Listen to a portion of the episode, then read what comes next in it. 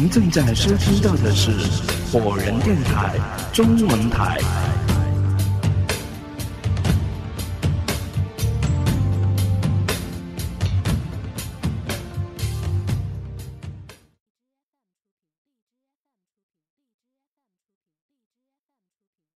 我又想起了他昨天中午对我说过的那些话。这些话现在回想起来，令我毛骨悚然。我接连三天晚上都被同样的一个噩梦惊醒，醒来的时候，时间都是四点十六分。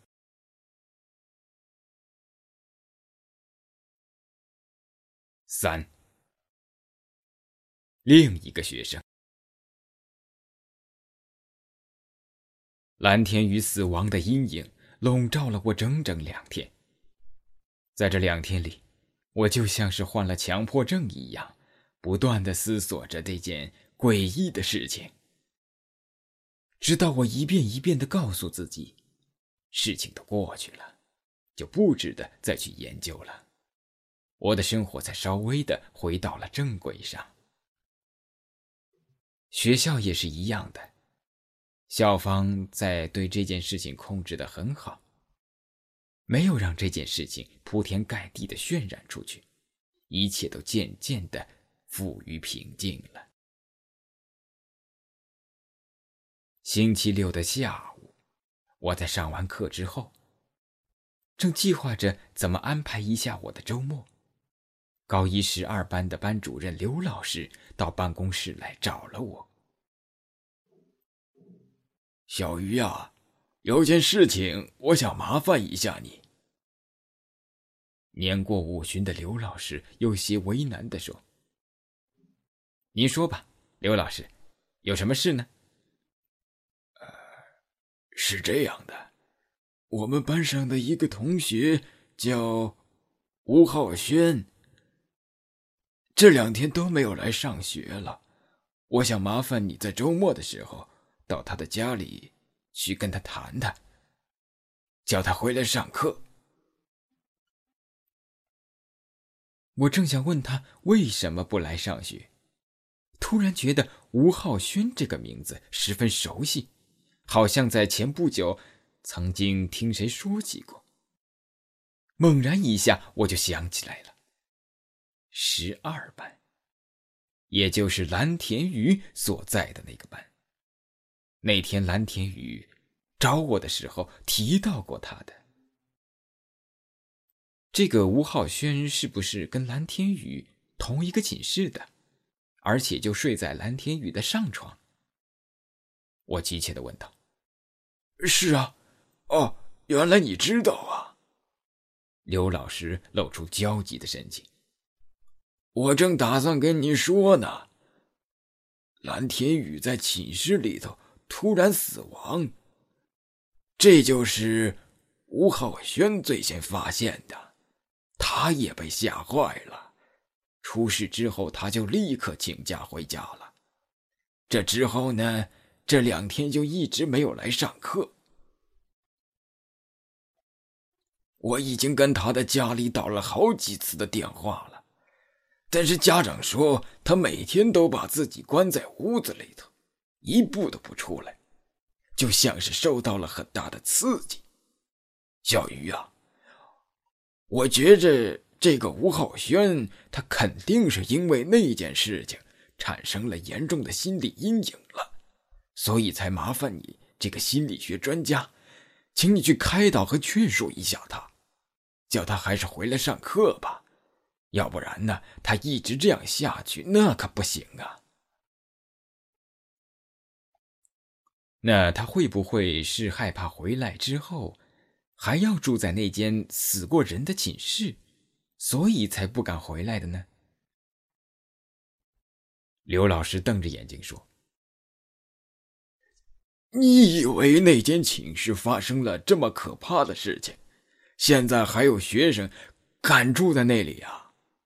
学校早就安排剩下的那三个住校生搬到别的寝室了。”可就算是这样，吴浩轩他还是不敢回来呀。所以我觉着跟这个没有关系。哦，好的，我知道了，刘老师，明天我就到吴浩轩的家里去做一下家访。我点头说道：“您把他家的地址和电话号码告诉我吧，我先跟他的家长联系一下。”哎呀，好的好的，谢谢您了，小鱼呀，这个是他家的地址和电话，我呢都已经抄到这张报纸上了。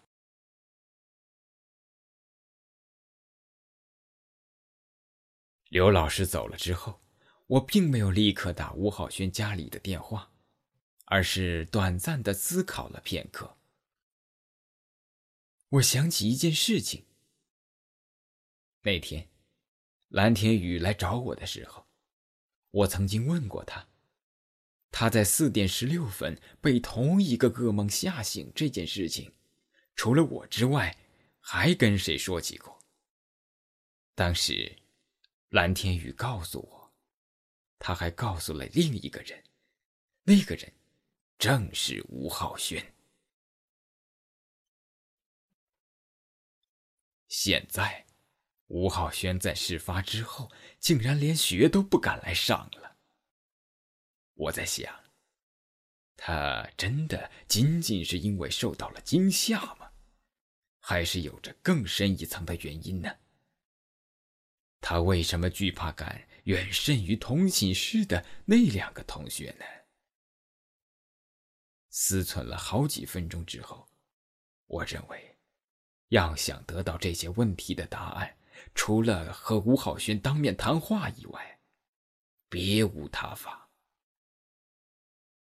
我用办公室上的座机拨通了吴浩轩家里的电话。四，凌晨四点十七分。啊，是于老师啊，快请进，快请进。吴浩轩的母亲将我热情的迎进家中。我刚坐到沙发上，体型偏胖的学生父亲又赶紧将一杯上好的热茶双手端到我的面前。他们恭敬而期盼的态度，使我明白，他的儿子状况显然是十分糟糕了。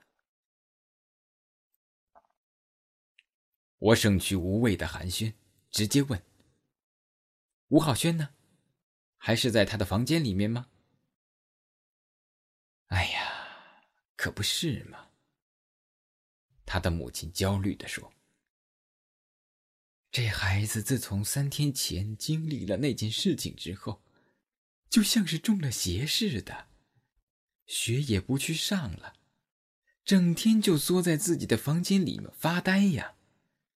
这样下去怎么得了啊？我和他爸爸真是愁死了。那你们没有找他谈谈吗？吴浩轩的父亲叹了一口气。谈了，可是他要不就不搭理，要不就说一些我们听不懂的莫名其妙的话。我们可真是很担心呐，怕他受到的刺激太大了，精神出现什么问题。于老师，您是心理学专家呀，您肯亲自到我们家来，跟浩轩做一些心理的辅导，我们真是太感激您了。这正是我们求之不得的事情啊！是啊，于老师，现在我们就只有靠您来开导这个孩子了。我向着这对面容焦虑、一筹莫展的夫妇点了一下头，说道：“我会尽全力开导他的。那么，现在你们就带我到吴浩轩的房间里吧。”好的，于老师，您这边请。我跟随吴浩轩的父母走到一间关着的房间门前。他们在敲门的时候，我心中苦笑了一下。没想到，我原本计划的美妙周末就是这样度过的。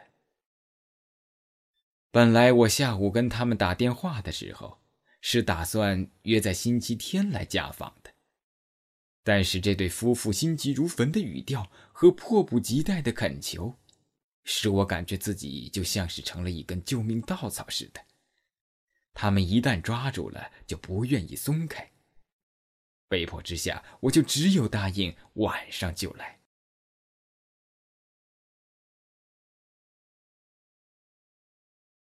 房门打开了，我看到了吴浩轩。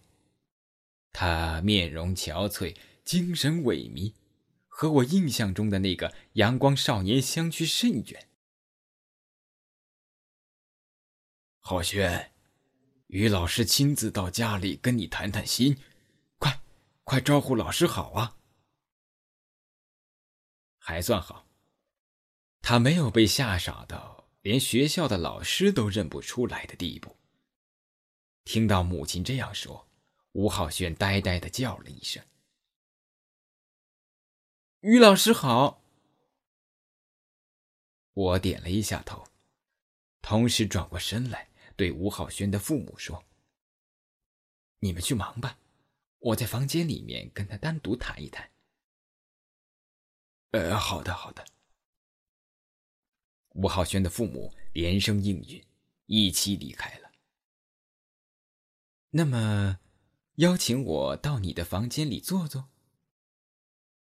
我微笑着，用一种充满亲和力的口吻。吴浩轩没有说话，只是默默的点了一下头。他走到床边坐下，我坐在他对面的一张椅子上，沉默了大概半分钟之后，我打算先用传统的心理疏导法来开导他，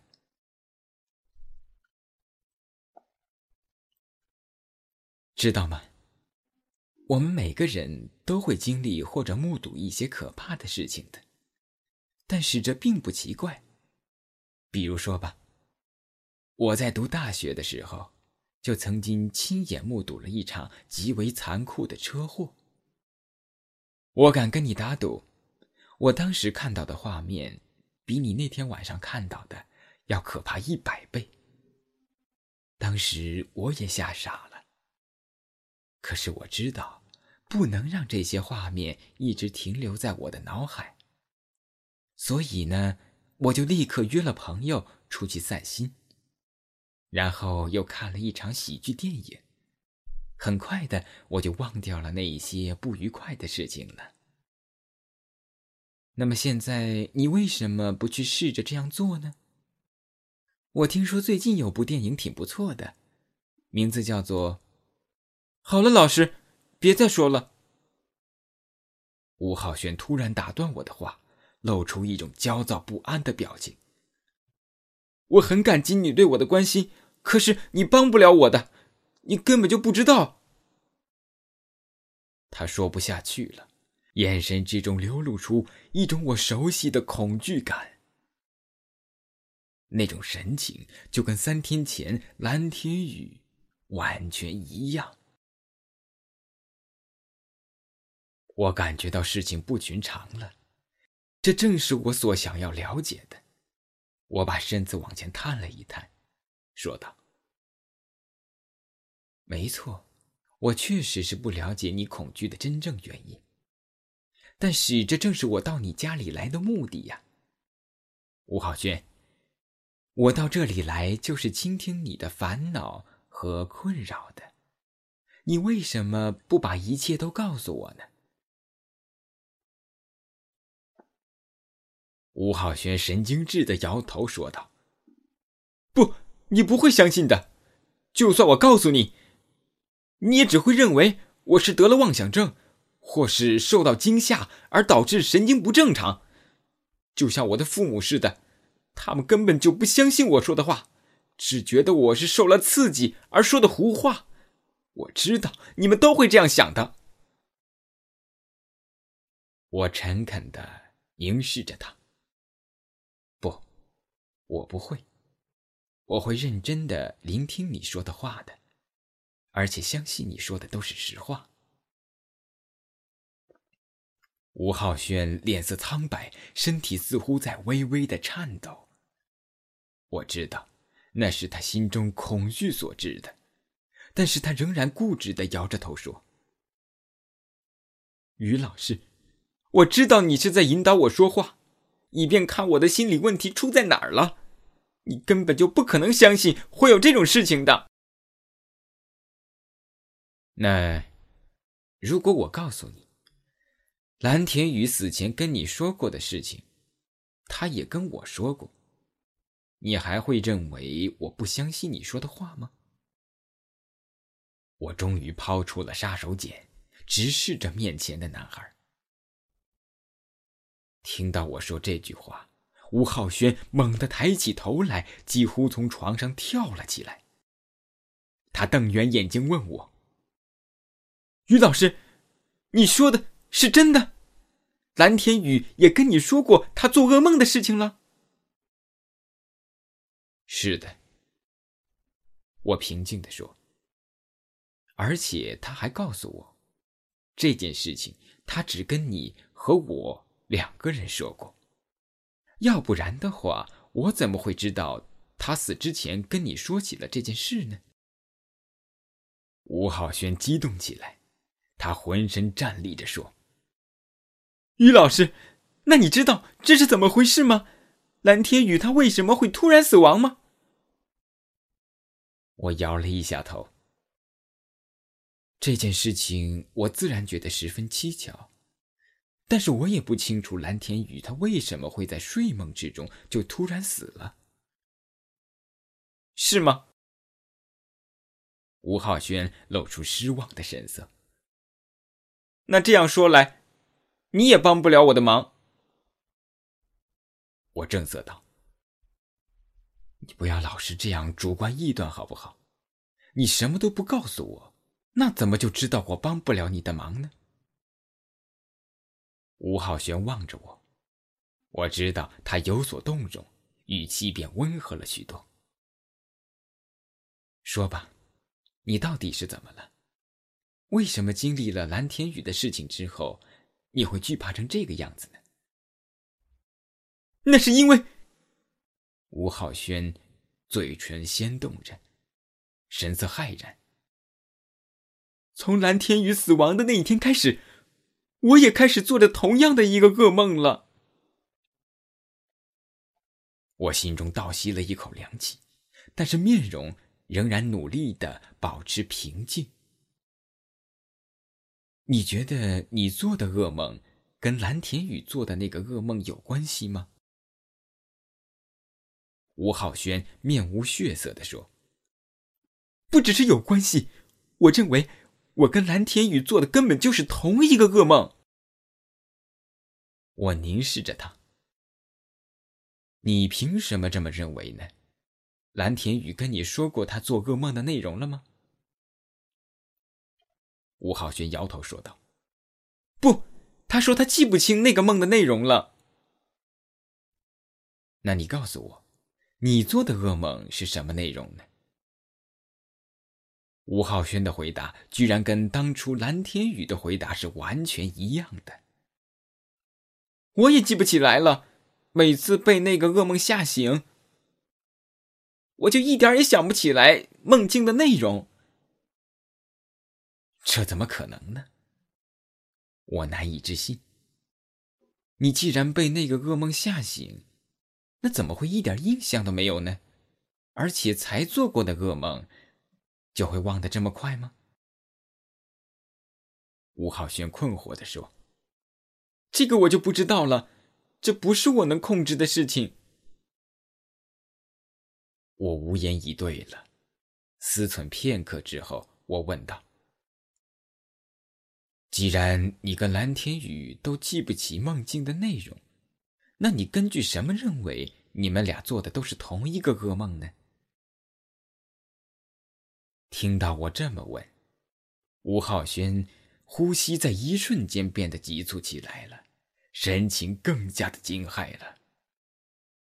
那是因为我发现我和他有一个共同点，我们都会在同一个时刻。被噩梦惊醒。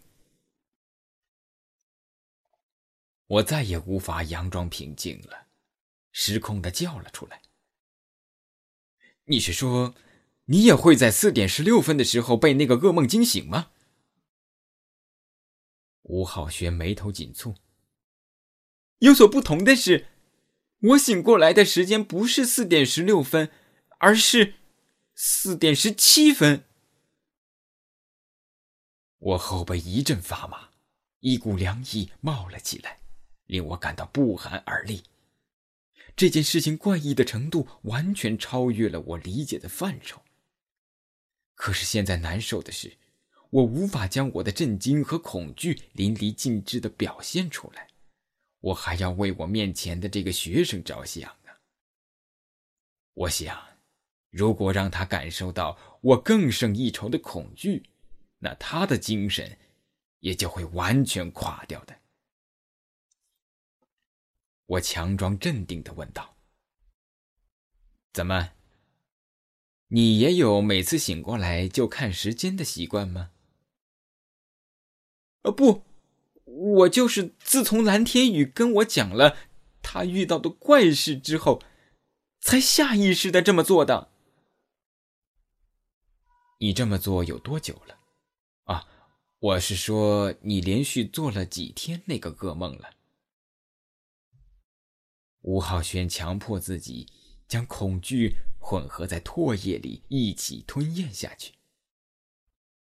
就是从蓝天宇死的那天开始的，连续两天了，前天和昨天，我都在四点十四分的时候被噩梦惊醒了。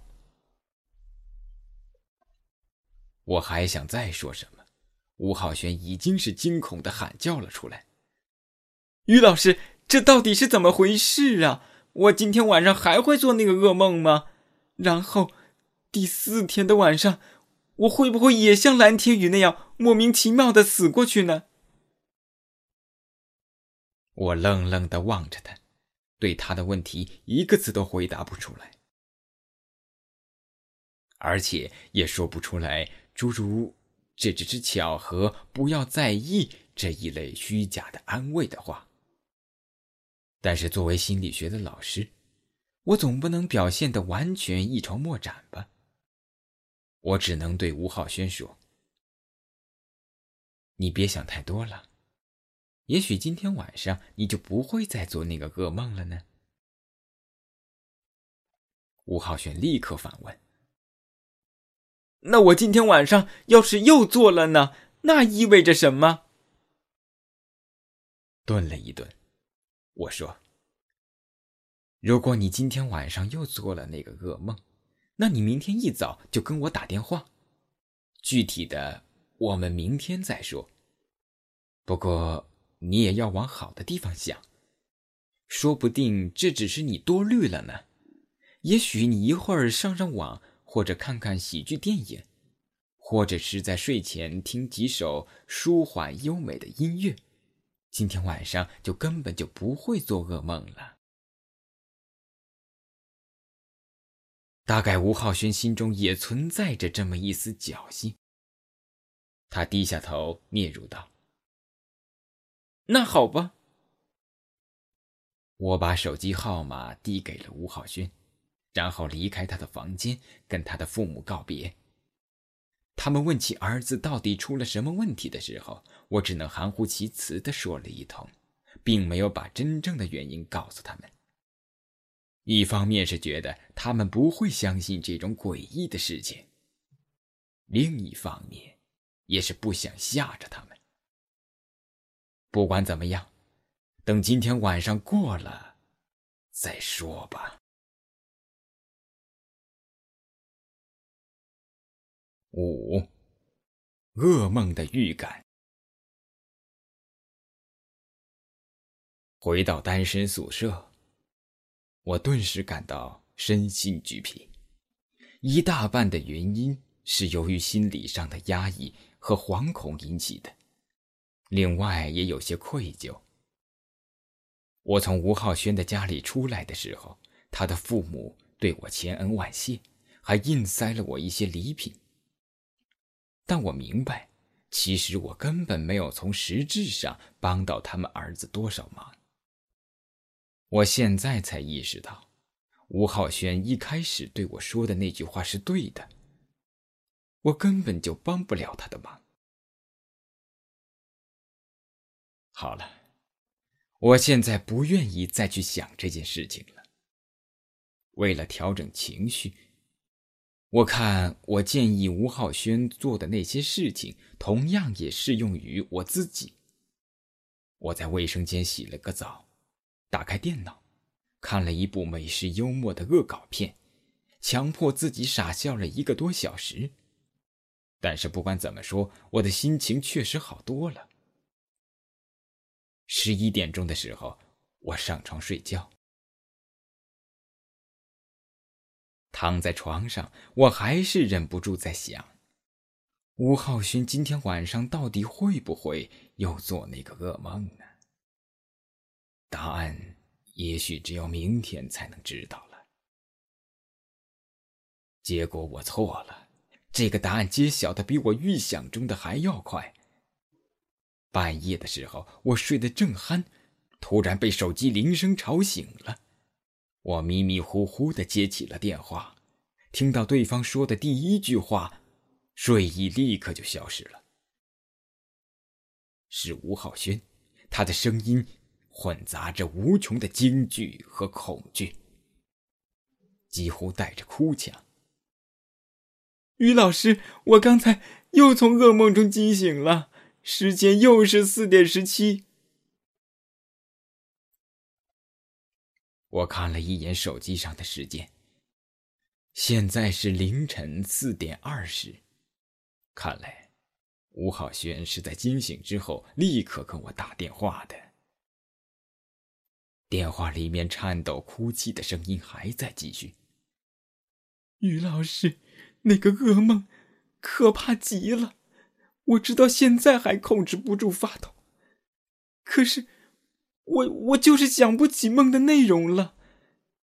但是我知道，肯定要发生什么事了，而且，就在明天晚上。于老师，我真的好害怕呀！我该怎么办呢？吴浩轩绝望的声音令我的心。也在逐渐下沉，我也变得手足无措了。但是面对这种诡异的事情，我也实在是不知道该怎么办。我只想安慰他一下，可是恐怕连我自己的声音都听起来更加的慌乱了。你别慌，吴浩轩，你，哎，你让我想想好吗？让我想想。啊这样吧，明天早上我给你打个电话，到时候我们再慢慢聊，别急啊，别哭。哎，我想一切都会好的。我就这样语无伦次的跟他说着一些不着边际的劝慰的话，好歹是让他稍微平静了一些。通话结束之后，我就失眠了。我躺在床上，辗转反侧，前思后想，试图把这一系列的诡异莫名的事件以符合逻辑的方式串联起来，并得出一个解释。但是我在床上睁着眼睛想了整整半夜，也没有丝毫的头绪。我只觉得这件事情越想越害人，尽管裹着一层厚厚的被子。但是，也令我的身体阵阵发冷，不寒而栗。到了早上，我仍然想不出任何合理的解释，更别说是解决办法了。这使我为难起来了。我答应了早上要跟吴浩轩打电话的，可是电话打过去，我跟他说什么呢？如果我告诉他我无法给予他明确的解决和应对办法，那岂不是会让他感到更加的绝望和无助吗？而且，我也隐隐有一种不安的感觉。也许这件事情超出了我们正常人的认知范畴了。我不该涉入太深，否则的话可能会引祸上身。基于这种考虑，我整个人一天都没有跟吴浩轩打过电话。而意外的是，他也没有跟我打。我不知道他现在是何种状态，也就只有乐观的认为，也许他学会了怎样调整自我，并且在心中默默的祈愿他能够平安无事。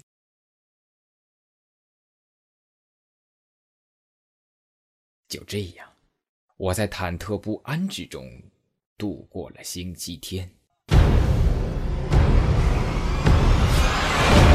这里是 Fireman Radio 火人电台。